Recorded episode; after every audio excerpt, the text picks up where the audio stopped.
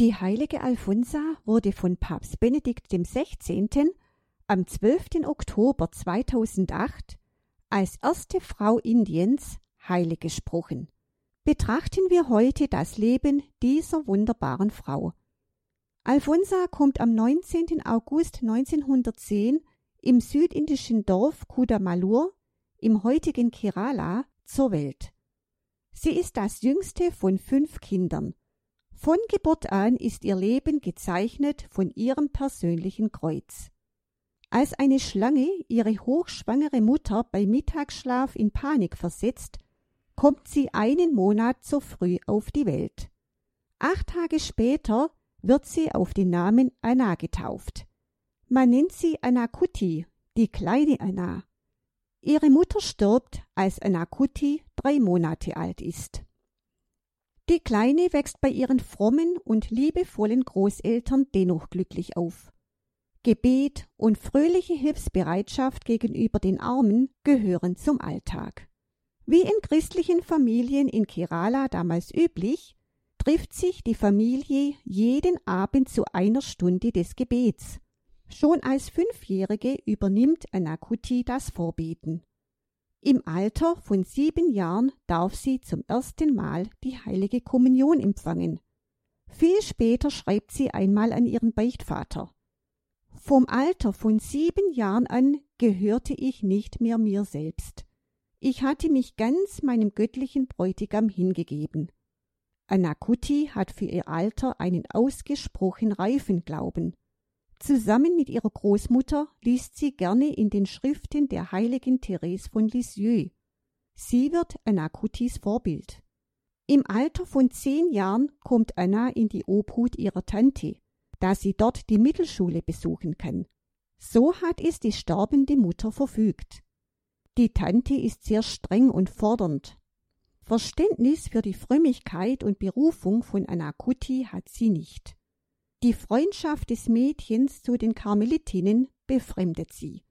Wenn die kleine Anna in stundenlanger Hingabe vor dem Altar kniet, reagiert die Tante gereizt. Als sie 13 Jahre alt ist, arrangiert die Tante eine Ehe für sie. In ihrer Verzweiflung entschließt sich Anna, ihren Körper zu entstellen und verbrennt ihren Fuß in einem Haufen glühender Kohlen. Sie dachte, dass mit einem lädierten Körper sie niemand mehr heiraten möchte. Es dauert mehrere Jahre, bis sie wieder ohne Beschwerden gehen kann. Nach einem weiteren vergeblichen Versuch, das Mädchen zu verheiraten, gibt die Tante ihre Hochzeitspläne auf. Sie verbietet dem Mädchen aber, das Kloster der Karmelitinnen zu besuchen.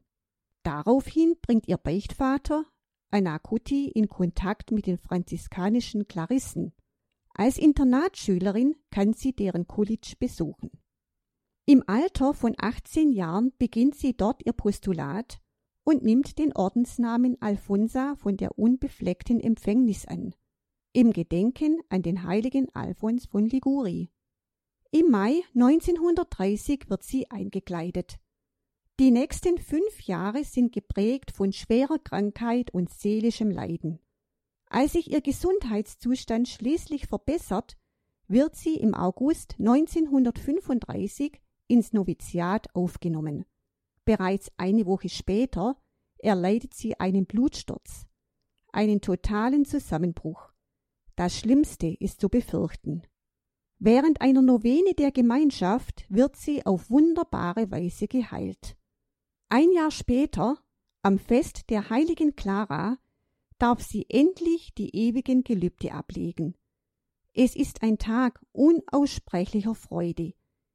Jetzt hat sich ihre Sehnsucht, die sie schon mit sieben Jahren im Herzen verbarg, endgültig verwirklicht. Jesus ist mein einziger Bräutigam und kein anderer. Ihre Novizenmeisterin schreibt, dass Alfonsa den Wunsch hatte, sich an diesem Tag ganz ausdrücklich ihrem Bräutigam als Brandopfer darzubieten. Sie betete Mein Herr, tue mit mir, was du willst. Ich bin dein. Verbrenne mich im Feuer der Leiden. Verwunde mein Herz mit quälendem Schmerz biete mir keinerlei weltliche Behaglichkeit, sondern führe mich, dass ich wahre Tugend erringe. Der Herr nimmt sie beim Wort, und es folgt eine schmerzvolle Krankheit nach der andern. Typhus, Lungenentzündung, Leberprobleme und eine Tumorerkrankung. So geht es auf und ab über all die Jahre. Nur selten kann sie ihre Zelle verlassen. An guten Tagen kann sie die heilige Messe von einem Flurfenster mitfeiern. Sie bedarf dauernder Pflege, was ihr viel Eifersucht einiger Mitschwestern beschert. Ihr Gesundheitszustand verschlechtert sich 1945 erneut. Ein Tumor, der in die inneren Organe streut, verwandelt ihr letztes Lebensjahr in ununterbrochene Pein. Sie hat schwerste Schmerzen, muss sich bis zu 40 Mal am Tag übergeben. Im Todeskampf flüstert sie. Ich weiß, dass er bestimmt hat, mich bis zur Neige aufzuopfern. Ein Tag ohne Schmerzen ist ein verlorener. Das irdische Leben von Alfonsa endet am 28. Juli 1946 um 12.30 Uhr. Sie wurde 36 Jahre alt. Kinder riefen auf den Straßen, eine Heilige ist gestorben. Sie war eine Heilige. Schwester Alfonsa ist heilig. Ein Hindu-Mädchen mit einem Geschwür am Bein legte Kerzen an ihr Grab und war am nächsten Morgen vollständig geheilt. Bei ihrer Beerdigung prophezeite ihr Beichtvater. Wir sollten uns über den Tod dieser heiligmäßigen Frau nicht grämen. Niemand muss Tränen für sie vergießen. Ich versichere euch, mein größtes Glück ist es, dass ich ihr eng verbunden sein durfte. Mein Herz ist voll unbeschreiblicher Freude nicht weil ihr Leiden ein Ende hat, sondern weil wir jetzt eine uns sehr verbundene Fürsprecherin im Himmel haben. Wir alle sind gesegnet. Auch unser Dorf ist gesegnet. So Gott will, wird es das Lisieux Indiens werden. Pilger von überall in Kerala, von ganz Indien und darüber hinaus werden das Grab von Alfonsa aufsuchen. Bischöfe, ja selbst Kardinäle werden an ihrem Grab beten. Diese Vorhersage hat sich erfüllt. Selbst Hindus und Muslime suchen bis heute ihr Grab auf.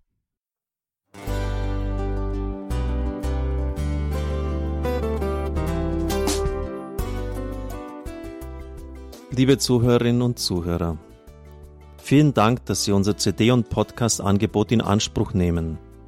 Wir freuen uns, dass unsere Sendungen auf diese Weise verbreitet werden. Dieser Dienst ist für Sie kostenlos.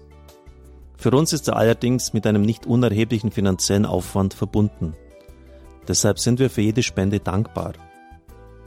Alle Bankverbindungen unserer Spendenkontos können Sie über unsere Homepage horeb.org unter dem Menüpunkt Spenden einsehen.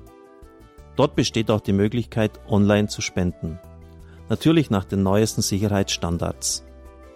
Sie können diese Informationen auch bei unserem Hörerservice unter der Telefonnummer 08328 921 110 erfragen. Ich wiederhole die Rufnummer 08328 921 110. Vergelt's Gott für Ihre Unterstützung. Ihr Pfarrer Kocher.